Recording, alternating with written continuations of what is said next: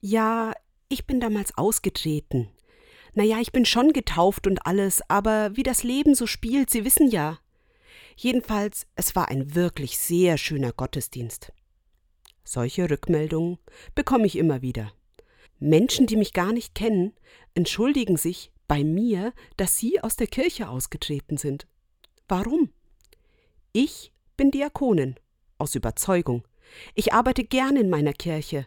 Und selbst wenn es hier auch seltsame Menschen gibt, denke ich doch, es ist kein Job wie jeder andere, und für mich ist es der beste, den ich hätte wählen können.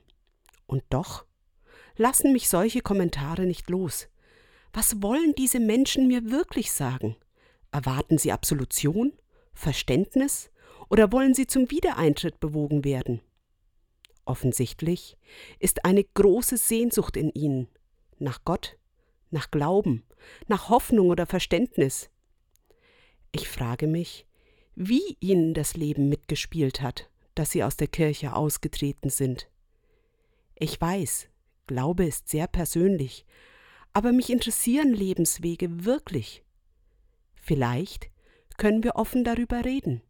Ich verspreche, dass ich den größtmöglichen Respekt mitbringe.